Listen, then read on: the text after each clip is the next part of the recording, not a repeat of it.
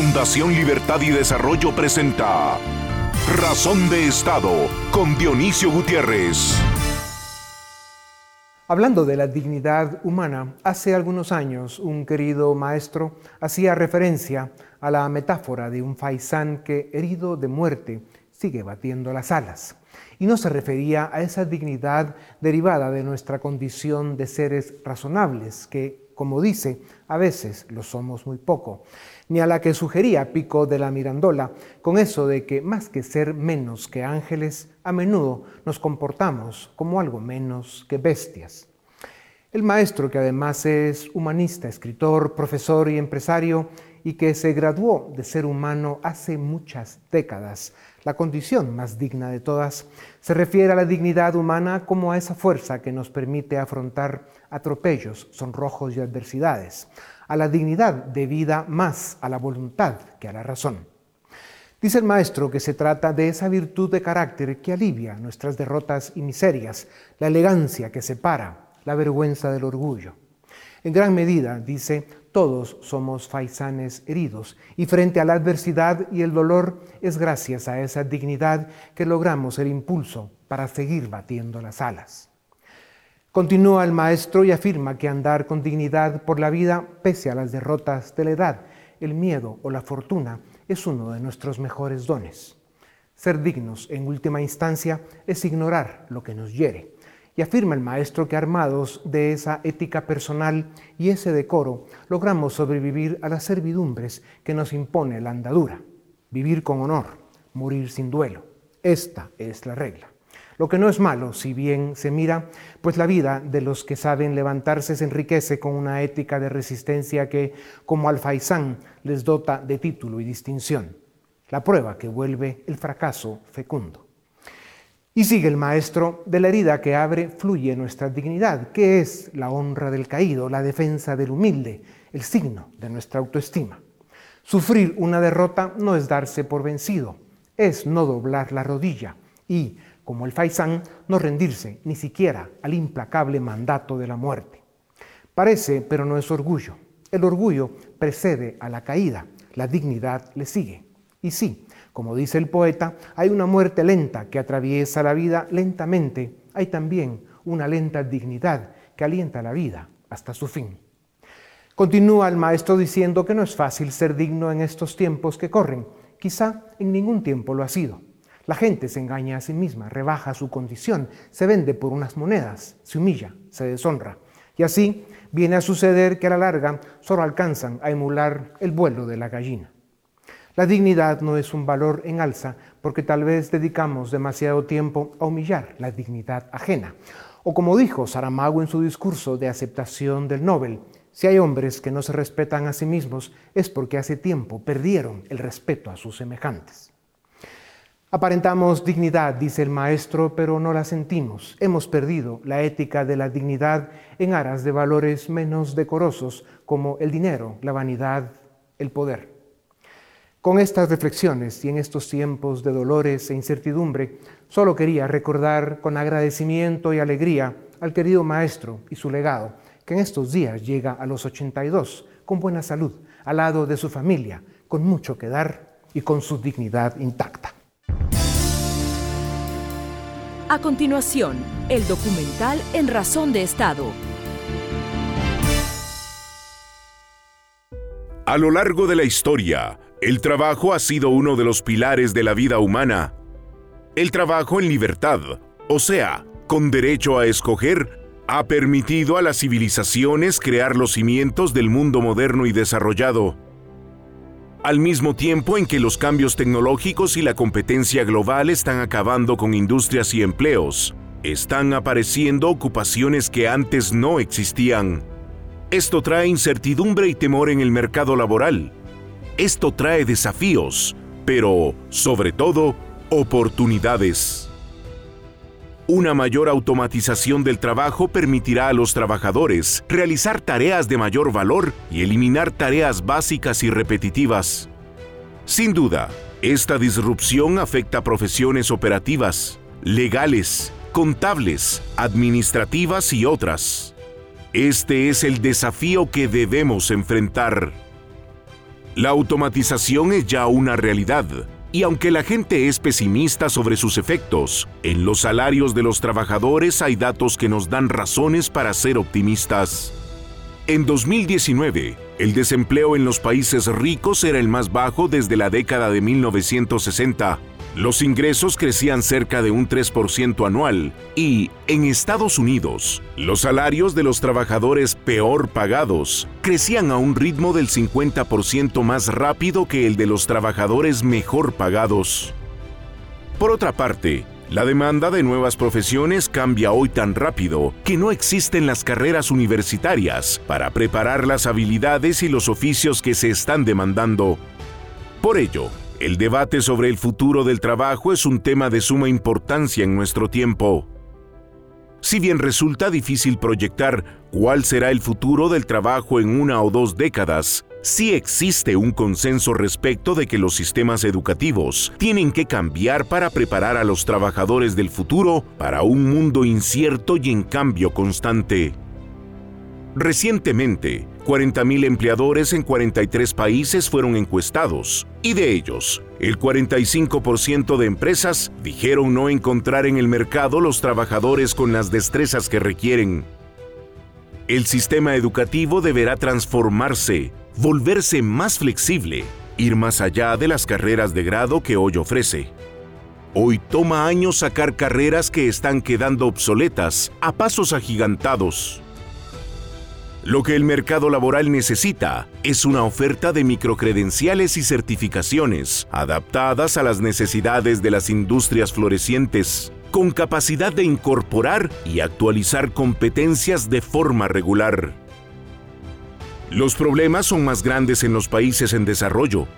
Si no se hacen los cambios necesarios, más de 800 millones de jóvenes en cinco continentes no tendrán la oportunidad de desarrollar las destrezas básicas en lectura y matemáticas que les permitan adquirir las aptitudes que el futuro demanda. En un mundo con tantos desafíos y con cambios tan acelerados, cobra mayor importancia la salud mental y las destrezas emocionales.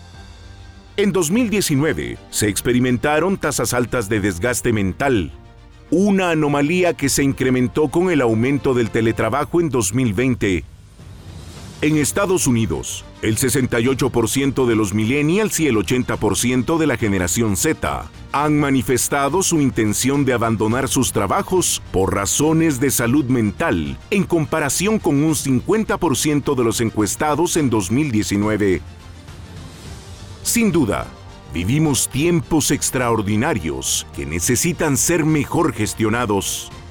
Serán vitales una cultura de resiliencia mental y la capacidad de adaptarse a situaciones de adversidad para que tanto las empresas como los trabajadores atraigan, conserven y fomenten el talento a medida que el futuro del trabajo continúa evolucionando. A continuación, una entrevista exclusiva en Razón de Estado. Hay temas en la vida que son determinantes para el diario vivir, para la paz y para la armonía en las sociedades. Uno indispensable es el trabajo, las oportunidades y el ambiente laboral. Por un lado, la fuente de sustento y por el otro, el grado de satisfacción personal que nos da. Lo que nos gusta no es siempre lo que nos toca hacer. Pero la vida nos enseña que cuando de salir adelante se trata, los seres humanos tenemos una gran capacidad de adaptación. Para hablar de estos temas, tengo el gusto de presentarles a Alejandro Malamed, conferencista internacional, orador TED, consultor disruptivo y referente sobre temas de actualidad como el futuro del trabajo, el lado humano de la transformación digital y el liderazgo con propósito. Alejandro tiene más de 25 años de experiencia en posiciones ejecutivas en multinacionales importantes, es autor de siete libros, de numerosos artículos y columnas de opinión, ha hecho programas de especialización y ha sido profesor en universidades de gran prestigio en el mundo. Alejandro, bienvenido a Razón de Estado. Para las personas que han tenido el privilegio de acceder a una universidad, el modelo ha sido que las personas sacan un título o dos y salían al mercado laboral. La impresión hoy es que esto ya no es suficiente. ¿Cómo deben prepararse las personas para el mundo laboral del futuro, que realmente ya es el presente? Totalmente. Bueno, muchas gracias. A ver, lo que tenemos que entender es que por lo general las universidades son instituciones que fueron creadas en el siglo XIX y que la conducen profesionales del siglo XX para estudiantes del siglo XXI, con lo cual tenemos dos siglos de distancia. Mi opinión es que tal vez lo que tenemos que empezar a pensar, que en lugar de concentrar en muy poco tiempo tantos años de estudio, lo que habría que hacer es dividir esto, fragmentarlo y en varios momentos de la vida ir recapacitándonos. Un estudio nos dice que si uno está cinco años en la universidad o cuatro, lo que está estudiando en el último año ya este, es tan distante de lo que estudió en el primero que lo del primer año quedó obsoleto. ¿Qué significa? Tenemos que estar en una actualización permanente y muy posiblemente accedamos dentro de muy poco tiempo a nuevos modelos educativos que no van a tener nada que ver con lo que hoy estamos observando. Precisamente por eso, Alejandro, la formación y la educación recibida por millones de personas se han quedado obsoletas ante la rápida evolución del mercado laboral debido en gran parte a la era exponencial en la tecnología. ¿Implica esto que se debe regresar a la universidad o alguna institución que ofrezca formación técnica para desarrollar las nuevas habilidades que exige el mundo laboral moderno? ¿Es esto posible o veremos una generación perdida en la transición? A ver, no, yo no creo que veamos una generación perdida, lo que creo es que vamos a acceder por distintos mecanismos a estos espacios de educación. Hoy en día la mayoría de las mejores universidades del mundo ofrecen sus programas en forma gratuita que podemos acceder desde cualquier lugar del mundo. Lo que estamos observando es que hay nuevas maneras de enriquecernos cada uno y de ir lo que se llama el reskilling, es decir, ir reciclándonos profesionalmente. Entonces, mi opinión es que las, este, las instituciones educativas se están todo el tiempo adaptando a las nuevas realidades. Lo que nosotros tenemos que pensar es que todo esto exige y demanda que las dos partes se esfuercen para lograr ese objetivo. Ya.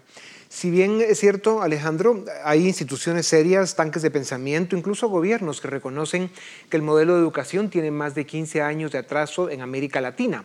¿Cómo pueden los centros educativos reeducar a las personas para que se adapten a los cambios si no aceleramos ese proceso de modernización del que tú hablas en los contenidos que están enseñando las escuelas y las universidades? Claro. Yo creo que lo que estamos observando hoy es que, y me pasa en las universidades, los alumnos saben más que los docentes. Entonces creo que lo que tenemos que entender es que cambió el rol del docente. El docente no es el que sabe todo, sino el que tiene las mejores preguntas. El docente es la persona que estimula el aprendizaje. No es el sabedor o el integrador de los conocimientos, sino que es el facilitador del aprendizaje de cada uno de los aprendientes. Y todos nosotros tendremos que convertirnos en lo que se llama long life learners, es decir, estudiantes de por vida, aprendientes de por vida, porque la evolución nos lleva a que los contenidos van modificándose todo el tiempo. Sí, no es un excelente punto, al final es, es un reencuentro entre la oferta tradicional de educación que hemos tenido y la demanda. ¿no? Hoy tenemos una demanda mucho más exigente y que además necesita un conocimiento puesto al día. Alejandro, ¿cómo afectan la vida de los trabajadores los cambios drásticos y acelerados que vivimos? Hay más casos, ya lo mencionábamos fuera de cámara, de depresión o incluso de suicidios a causa de las decepciones y exigencias del mundo laboral de hoy. ¿Qué piensas de esto? A ver, evidentemente el nivel de demandas es imposible satisfacer con las capacidades que tenemos. Con lo cual lo que se está produciendo es esa necesidad de ver cómo compensamos ese exceso de demanda. ¿Qué es lo que sucede? Muchas personas lo compensan con menor tiempo de dormir, con menor tiempo de dedicar a la familia. Yo creo que vamos hacia un proceso y acaba de salir este concepto. Antes se hablaba de work and life balance, el equilibrio entre la vida y el trabajo. No existe más eso, lo que existe es la armonización de toda la vida. Creo que tenemos que entender que el trabajo es una faceta más, un plano más de nuestra vida. Y si eso no nos genera la motivación como para estar todo el tiempo impulsando nuevas energías, no nos sirve. Por otro lado, creo que también empezamos a entender que los modelos tradicionales de conexión laboral están obsoletos. El concepto de trabajo ocho horas y por eso me pagan dentro de muy poco va a desaparecer. Tenemos que empezar a pensar en el trabajo por objetivos, que no importa ni cuándo ni dónde lo hago, sino lo, lo que importa es que esté realizado, que esté ejecutado. Eso va a cambiar muchas cuestiones, dentro de las cuales cada uno va a ser el dueño de administrar su tiempo de la manera más efectiva. Lo que dices, Alejandro, me recuerda a un estudio, un trabajo del Harvard Business Review, en el que hablaba de la necesidad de una nueva era de la salud mental en el trabajo, debido a los trastornos y traumas que se acumulan y que son cada día más evidentes. Muchas empresas, especialmente en países ricos, han respondido con iniciativas eh, como días o semanas de salud mental, les dicen, semanas laborales de cuatro días y más beneficios que incluyen el asesoramiento, el coaching. Hay datos que indican que estos esfuerzos no están dando los resultados esperados. ¿Cuál es el problema? ¿Pasa la especie humana por un momento de desencuentro con el presente que le toca vivir? ¿Cómo se deben enfrentar estos desafíos? Yo creo que hay dos cuestiones acá y es como una confluencia de dos fenómenos. Primero lo que veníamos arrastrando y esto se potenció con el COVID-19. Entonces, ¿qué es lo que está sucediendo? Ninguno de nosotros estaba preparado mentalmente para enfrentar este tipo de desafíos. ¿Qué es lo que sucedió? Muchas empresas intentaron brindar remedios que estaban conectados con eh, respuestas antiguas. Entonces lo que está sucediendo es una nueva modelización de cuál es la respuesta que hay que dar a, la salud mental y a la salud emocional. Un tema que no es menor es que el concepto de salud mental hasta el año 2019 estaba prácticamente prohibido en las empresas, estaba mal visto. Entonces, ¿qué es lo que estamos visualizando? Estamos visualizando la necesidad de poner sobre la mesa la problemática de la salud mental como parte de la salud integral de cada colaborador. Y es en esta dirección donde vamos a empezar a encontrar las soluciones cuando realmente expongamos los problemas. Mi experiencia en este campo es que la mayoría intenta ocultar.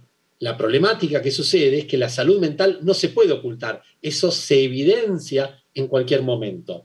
Un estudio que hicimos en una compañía en toda Latinoamérica sobre ansiedad y depresión demostró que los niveles son alarmantes que se está viendo en este momento en los colaboradores. Y no es la problemática tradicional, la problemática que hoy se está viendo es fundamentalmente en las madres con hijos y en las personas solteros que viven solos las mayores problemáticas. ¿Por qué? Porque la expectativa era totalmente diferente a lo que hemos vivido en estos últimos dos años.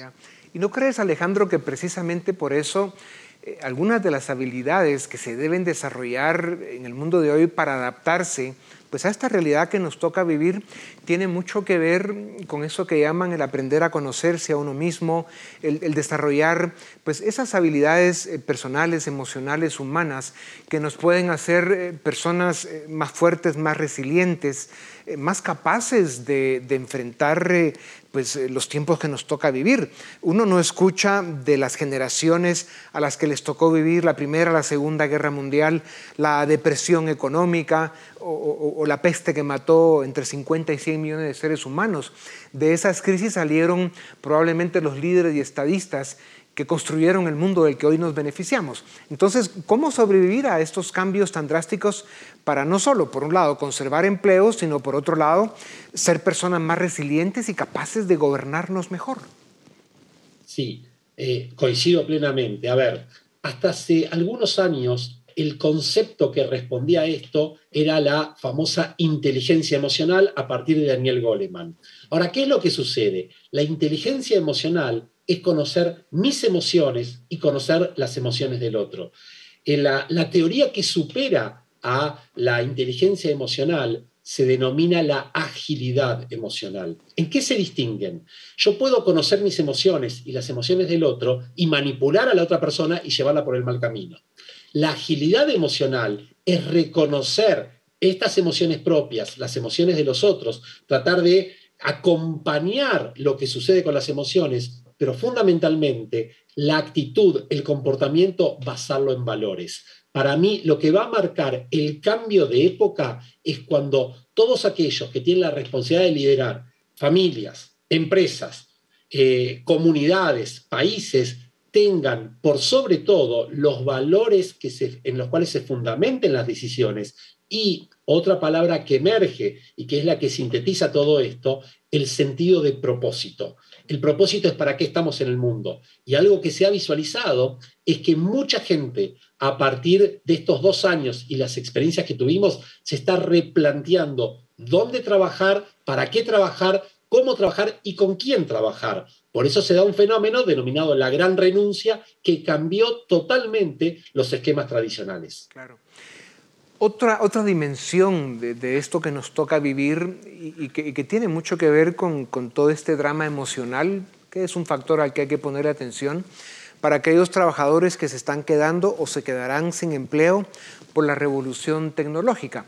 Yo veo esto de, de la gran renuncia que estamos viendo en países como Estados Unidos. Este es un capítulo muy temporal. Lo más probable es de que eso cambie y muy pronto, pero en todo caso, ¿Qué deben hacer para reinventarse las personas? ¿Es posible? ¿Qué y cuánto tiempo tomaría? Está muy bien. Este concepto, hay un, profesor que se llama Joseph Young, que lo denomina la angustia de los robots. La angustia de los robots es esa sensación que tenemos todos, que en algún momento viene el robot y se lleva mi trabajo. La respuesta que él brinda es que hay nuevas alfabetizaciones que todos tenemos que tener. Primero habla de la alfabetización tecnológica, en segunda instancia de la alfabetización en datos y tercero, la alfabetización humana. ¿Qué significa? Tenemos que incorporar las tres dimensiones para ser competitivos en el mundo en el cual nos estamos nosotros desarrollando. Y en ese sentido, hay múltiples opciones. Técnicamente se habla del upskilling, reskilling y outskilling. Upskilling es mejorar lo que tenemos, reskilling es reciclaje profesional y outskilling es el grado máximo de responsabilidad social corporativa donde las empresas, sabiendo que hay personas que no pueden reinsertarse dentro de la propia organización, las entrenan, las capacitan para ser útiles en la sociedad. Ahí gana la persona, gana la empresa, gana la sociedad. Tremenda reflexión, Alejandro. La pandemia nos llevó a jornadas laborales más flexibles. Hubo gente que trabajó menos y otros más. Si bien millones de trabajadores hoy prefieren eh, retirarse de sus empleos, lo hemos visto, para tener tiempo libre, también vemos el fenómeno inverso. El trabajo a distancia eh, o virtual también ha provocado que la frontera entre la casa y la oficina desaparezca, incluyendo los mismos horarios de trabajo o la expectativa de respuestas desde el empleador hacia el trabajador se ha generado un impacto negativo sobre la disponibilidad de tiempo de recreo y distracción por la pandemia o se trabaja menos? A ver, los estudios indican que en promedio las personas trabajamos 48 minutos y medio por día de más. Ahora, ¿por qué será eso y dónde se está verificando? Básicamente, cuando uno va al trabajo, no solamente es la cuestión eh, física de ir, sino que es emocional de distinguir los planos. Una cosa es mi casa, otra cosa es mi trabajo. Cuando el trabajo está a 10 metros o a 5 metros de distancia, puedo hacerlo en cualquier momento. De hecho, hoy en día se está hablando del tercer turno que hacen muchas personas. ¿Cuándo es ese, tercer turno? Después de las 9 de la noche, es decir, en el momento en el cual hice las labores de mi casa y después sigo trabajando. La experiencia hoy está hablando que la mayoría de las personas trabajan más tiempo que antes, pero trabajan con más autonomía y con más libertad. Lo que se está persiguiendo es cómo se optimizan los niveles de productividad para que todos terminen ganando y no sea en detrimento de las personas o de las propias organizaciones. Y en esta tribuna siempre presentamos un sentido homenaje a los millones de latinoamericanos que trabajan en la mañana para comer en la tarde, que especialmente lo hicieron en los tiempos de pandemia, corriendo, poniendo en riesgo su vida y que, y que bueno, son lo que son, ¿no? Esos héroes de la economía que ojalá algún día tengan acceso a, a integrarse a la economía formal y que pues, tengan todas las oportunidades que eso da. Alejandro, los hábitos de consumo también han cambiado según la preferencia respecto al trabajo a distancia desde la casa. Por ejemplo, cayó el gasto en ropa, el uso del automóvil o del transporte público, pero aumentó el consumo de bienes para el hogar y comida en casa. ¿Cómo influirá esto en las preferencias de los trabajadores a la hora de buscar empleo? Bueno, yo creo que hay algunas industrias que jamás se hubieran imaginado el crecimiento que tuvieron. Una que me tocó hacer un trabajo hace muy poquito, la industria de venta de flores Las flores han crecido exponencialmente porque mientras estamos en nuestras casas queremos que estén mejor. Yo creo que lo que está sucediendo es que todos nos hemos dado cuenta que podemos vivir muy diferente a lo que estábamos acostumbrados, que necesitamos ciertas cosas y ciertas cosas no. Y nos hemos dado cuenta qué es lo importante. Conectado con lo que decíamos antes, junto con el propósito que todos estamos buscando, también estamos tratando de trabajar en lugares que tengan significado y que tengan impacto real en la sociedad. Hay todo un concepto que tiene que ver con lo que se llama economía al kilómetro cero, donde se intenta impulsar las industrias locales, todo lo que es la utilización de la ropa y la reutilización. Entonces, es como la ecología aplicada a, cada uno de los ámbitos. Aquellos que tienen más oportunidades, cada vez más están buscando trabajar en este tipo de industrias, en este tipo de empresas. Alejandro, así como la demanda laboral está en proceso de transformación, también lo está la oferta, ya lo decíamos. La pandemia llevó a millones de personas en países desarrollados a concluir que existen otras variables importantes en su vida, como la disponibilidad de tiempo libre, como ya lo mencionábamos también, la flexibilidad de horarios o la posibilidad de realizar el trabajo a distancia o desde casa.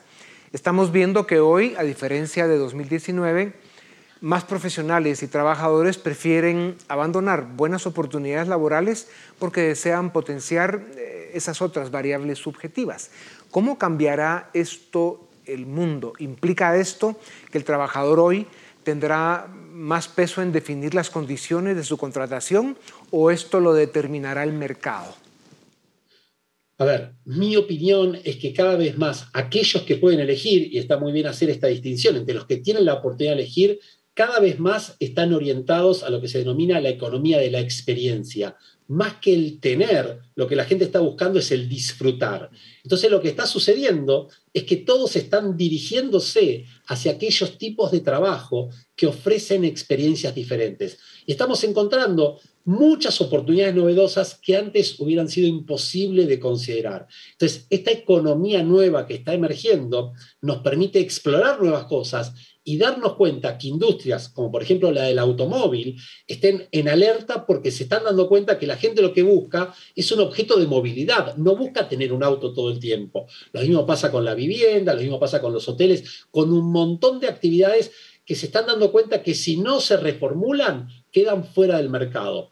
¿Cuál es el impacto mayor? Es que esto sucede exponencialmente rápido. Entonces es tan veloz que la capacidad de reacción es crítica, con lo cual hay una palabra del juego y la palabra es agilidad. Es la capacidad de responder rápido y la capacidad de brindar lo que el usuario, el cliente está esperando y obviamente también el trabajador.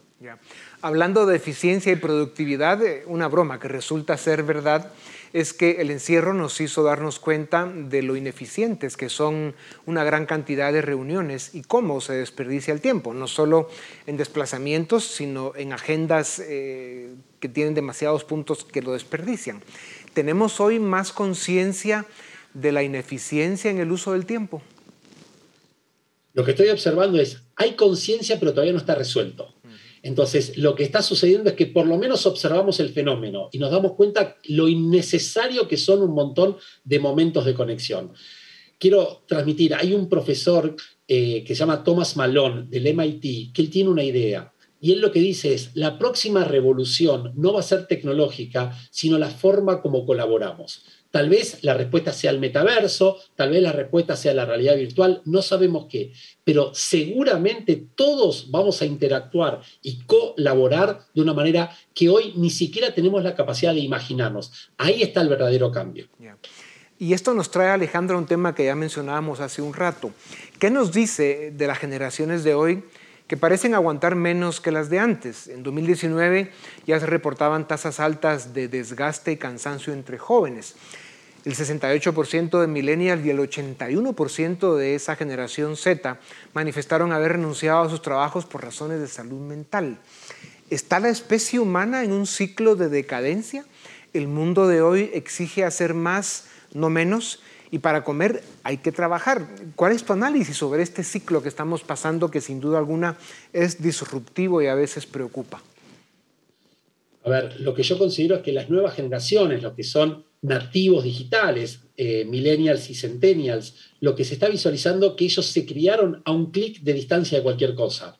Y ese clic de distancia de tener o, conocer a alguien o conectarse con cualquier lugar del mundo, los hace actuar de una manera diferente. Entonces, ¿qué es lo que pasa?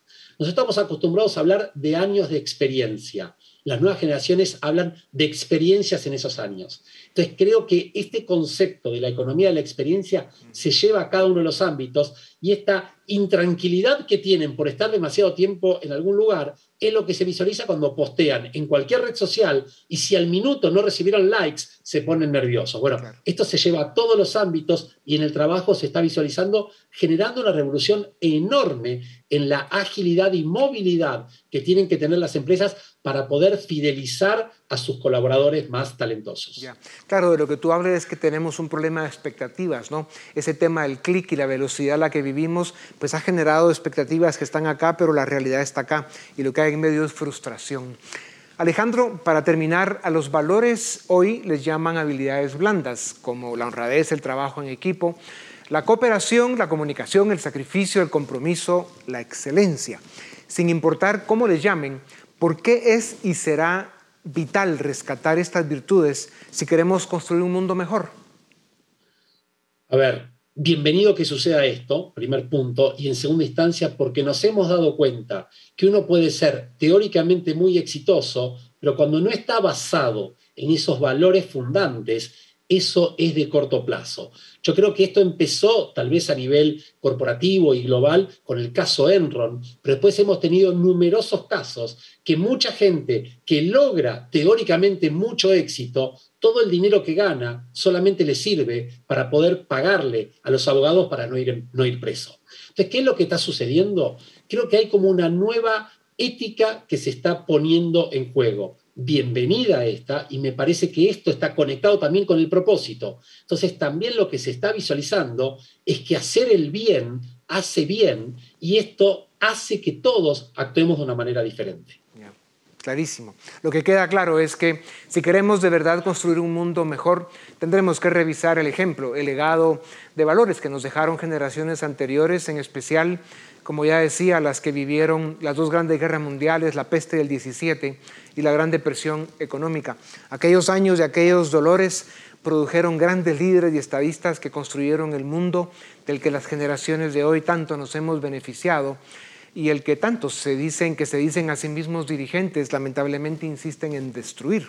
Las tareas pendientes son extraordinarias, no queda otra que seguir trabajando Qué bueno para el mundo que te tenga a ti, Alejandro, con tu conocimiento y tus reflexiones que sin duda alguna, como lo has demostrado hoy una vez más, son esenciales. Aportas algo que es muy importante para el mundo. Gracias por tu tiempo. A ustedes también gracias. Esto es Razón de Estado. A continuación, el debate en Razón de Estado. ¿Qué tal? Bienvenidos. Este es el debate en Razón de Estado. Hoy vamos a comentar un suceso que ocurre en el Perú y es que el presidente de la República, Pedro Castillo, ha enviado al Congreso peruano un peculiar proyecto de ley en el que básicamente está planteando llamar a un referéndum para preguntar al pueblo peruano si desea eh, llamar a una asamblea constituyente, un mecanismo de reforma que pues muchos abogados afirman no está previsto en la Carta Magna peruana y que además eh, cuestionan este proceder del presidente. Para entender mejor lo que está pasando en Perú, eh, nos acompañan hoy desde Lima, Perú. Por una parte, Nano Guerra García, él es congresista y vocero de la bancada Fuerza Popular, el principal partido de oposición en el Perú. Y también Lucas Gersi, él es abogado y promotor de la campaña de recolección de firmas de la Asamblea Constituyente, pero en otro sentido. Ya lo comentaremos cuando platiquemos con Lucas. Lucas, entro contigo directamente. Y es que mm, eh, eh, muchos abogados eh, cuestionan la legalidad de esta mm, petición del presidente, este proyecto de ley. Entiendo que en el Perú eh, el mecanismo de reforma que establece la Constitución es que el Congreso, en todo caso, aprueba la reforma y luego somete un referéndum, o bien que en dos legislaturas consecutivas se aprueba la reforma, pero en ninguna parte aparece eh, ni el mecanismo de referéndum previo ni tampoco la idea de una constituyente. Rápidamente, ¿cómo ves la legalidad de este proyecto del presidente Castillo? Claro que sí, estimado Edgar. Antes que nada, quiero agradecerte mucho a ti por la invitación también agradecer a Nano Guerra García por acompañarnos en el panel. Un saludo a toda la gente que nos escucha en Guatemala, en el Perú y en otros lugares de América Latina. A ver, para contestar esta pregunta es importante tomar en cuenta que la constitución política del Perú no prevé la figura de la Asamblea Constituyente. Hay una especie de vacío sobre esa situación. Se prevé la modificación total o parcial de la Constitución que siempre pasa a través del Congreso por disposición del artículo 206 de la Constitución. El proyecto de ley planteado por el Poder Ejecutivo es claramente inconstitucional y es una amenaza a la democracia por varios motivos. El primer motivo es que este proyecto de ley plantea que el presidente de la República llama a la constituyente. Es decir, no importa lo que diga el Congreso, el, el presidente por decisión administrativa, por decreto supremo, podría llamar a la constituyente tal y como prevé precisamente la constitución venezolana. Y eso ya ha sido cuestionado por la OEA, ya ha sido cuestionado por un organismo internacional llamado la Comisión de Venecia. ¿No es cierto? Entonces, el proyecto que se está planteando básicamente quiere incorporar dentro de la constitución política del Perú un botón de autodestrucción, que el presidente, por iniciativa propia, ya dé inicio a un proceso constituyente y eso es peligroso y antidemocrático.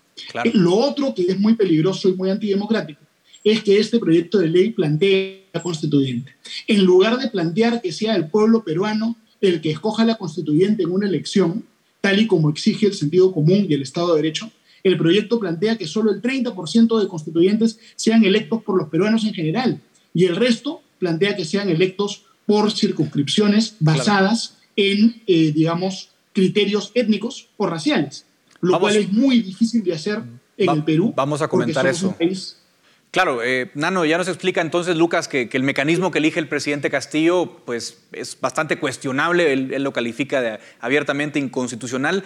Recuerdo que en campaña, en, mayo del año pasado, Nano, eh, los dos candidatos que pasan a segunda vuelta firman la proclama ciudadana. Uno de los puntos era justamente comprometerse a no reformar la Constitución por vías eh, no vigentes y parece que el presidente Castillo incumple esa consigna. ¿Cómo leen ustedes, Nano, desde la oposición? Lo hecho por el presidente? Bueno, primer, en primer lugar, gracias por la invitación, igual gracias a Lucas. Creo que Lucas ha dado una explicación eh, clara desde el punto de vista legal. Hay que señalar además que Lucas ha sido eh, un activista político contra precisamente la convocatoria de la Asamblea Constituyente. Em, y yo lo que quiero referirme es al tema político. Em, esta convocatoria es casi una especie de manotazo de ahogado de Pedro Castillo. Pedro Castillo está en niveles de popularidad eh, que históricamente corresponden a un presidente desacreditado en su último año. Está por debajo del 20%, es decir, de cada 10 peruanos, 8 quiere que se vaya.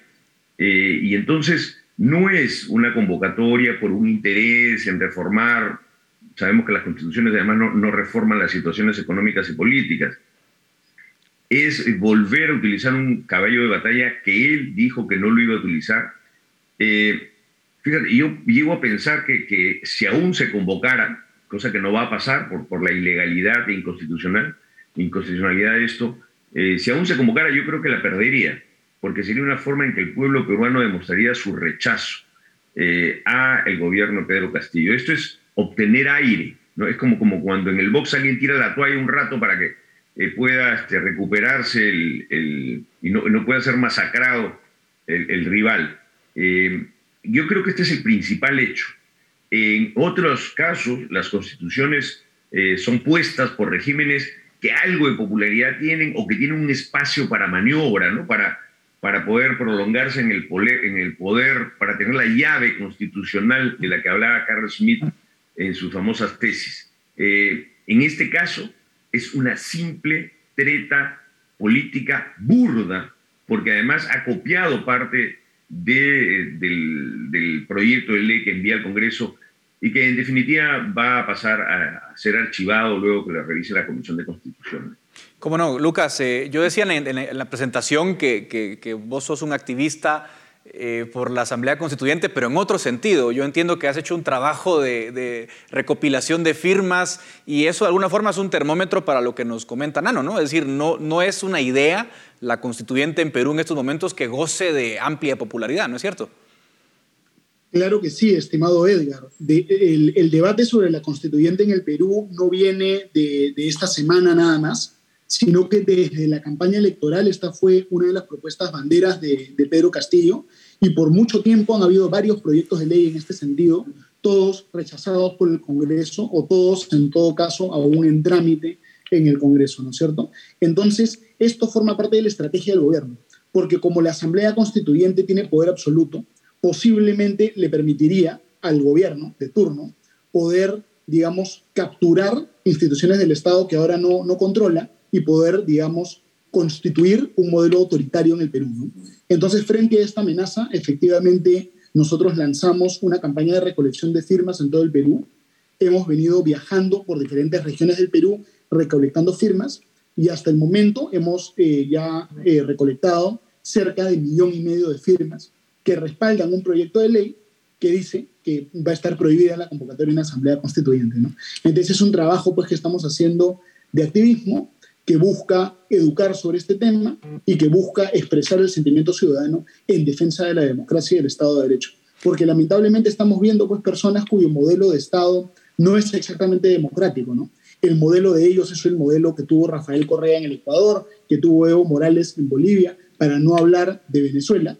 Y efectivamente ellos van a buscar, sea por las buenas o por las malas, instalar la Asamblea Constituyente y consolidar un gobierno autoritario. Por eso es que permanentemente hablan del cierre del Congreso, insinúan siempre que ellos van a dar una especie de autogolpe en contra del Congreso. Entonces hay una retórica muy poco democrática y frente a eso queremos movilizar a la ciudadanía y educar a la ciudadanía para defender la democracia. Ahora, y lo venimos haciendo con mucho entusiasmo. Nano, a mí, yo, yo creo que de, escucharles a ustedes dos me queda bastante claro que no, no es eh, precisamente una eh, realidad la constituyente, por lo menos no ahora. O sea, es decir, no, no goza ni del apoyo popular, eh, no tiene los 66 votos que se requieren eh, en el Congreso, por lo que, por lo que sé. ahora, Nano, detrás de esto, y tú lo mencionabas al igual que Lucas, también hay una, una idea de generar caos, ¿no? De generar caos al ver que es impopular, que desfilan los ministros, eh, que su gabinete es un desastre, que su gobierno es impopular.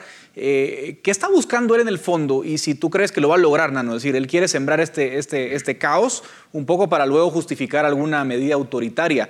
Eh, ¿Cuáles en todo caso los escenarios que ves a futuro y cómo contrarrestar esa amenaza que, que pareciera latente? Yo creo que lo que tenemos que tener siempre claro en Castillo, en Cerrón, que es el presidente del partido, es que ellos tienen una visión eh, de la historia de la política eh, marxista-leninista. ¿no? Eh, para un leninista es clave lo que se dice, lo que se llama agudizar las contradicciones. A ellos no les importa cómo está la economía.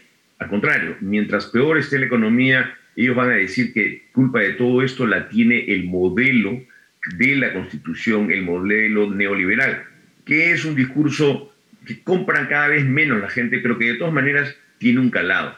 Entonces, en este agudizar las contradicciones, eh, ellos van a querer ir avanzando en el, en el, mismo modelo leninista, que es el modelo de acabemos, para Lenin era acabemos con la Duma, con el Parlamento ruso y pongamos una asamblea y démosle todo el poder a los soviets.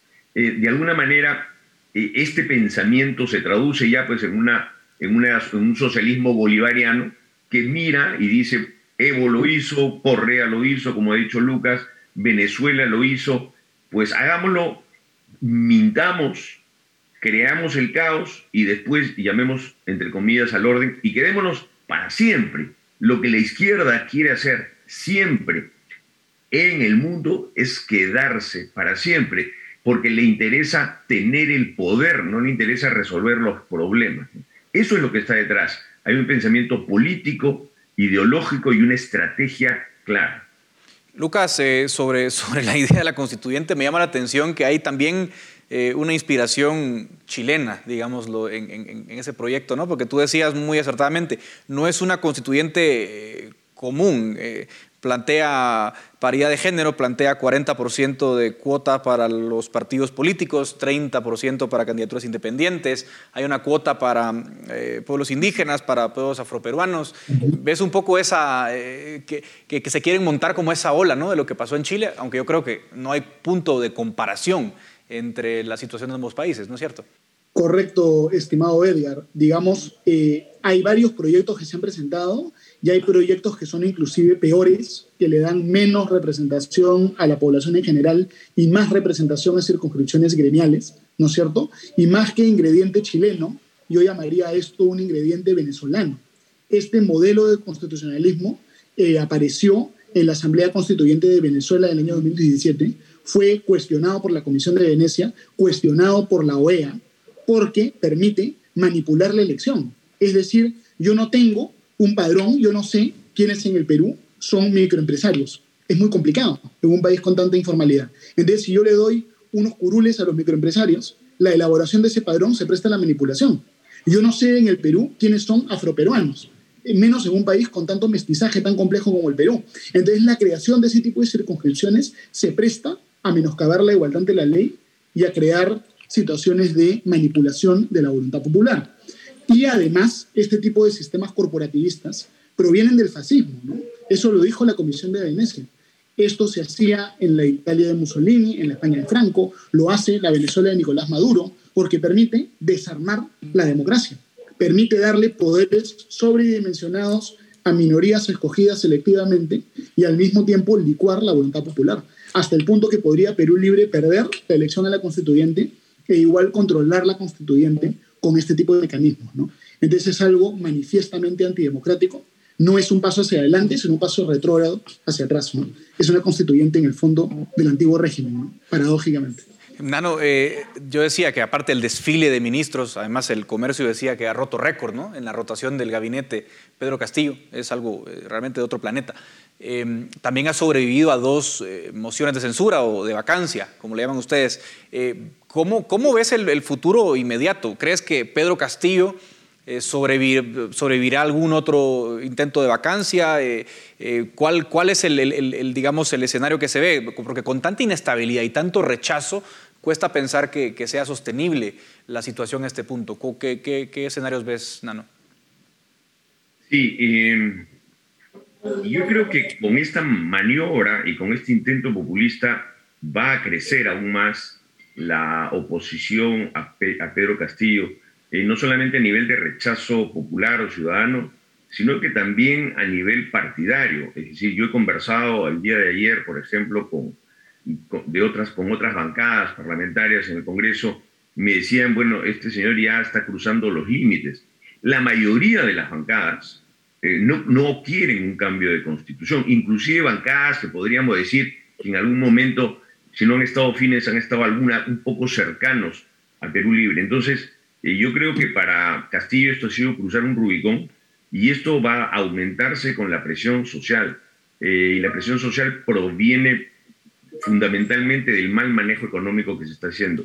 La crisis económica que tenemos va, va creciendo, la inflación va creciendo, las proyecciones de crecimiento van creciendo. Solamente el anuncio del presidente ha hecho que el dólar suba en una economía golpeada, en una economía donde el agro eh, no tiene para fertilizantes, donde los precios de los combustibles han disparado. Entonces yo creo que, que será una de dos o una mezcla de dos de, una nueva vacancia que espero que pueda ser mejor fundamentada, bien pensada eh, y hecha en conjunto por la oposición, con una gran presión de la calle. Yo me inclino a pensar que muy probablemente Castillo tenga que salir y tenga que huir por presión de la calle. Muchas gracias a Lucas Gersi y a Nano Guerra García por ayudarnos a entender lo que pasa en Perú. Ellos estuvieron desde Lima. Eh, sin duda, el desgobierno de Pedro Castillo pues, nos preocupa a todos en la región y estaremos pendientes a lo que pueda pasar en un futuro cercano. Así que a, a ustedes muchas gracias también por habernos acompañado en este espacio. Nos vemos la próxima semana. Razón de Estado con Dionisio Gutiérrez es una producción de Fundación Libertad y Desarrollo.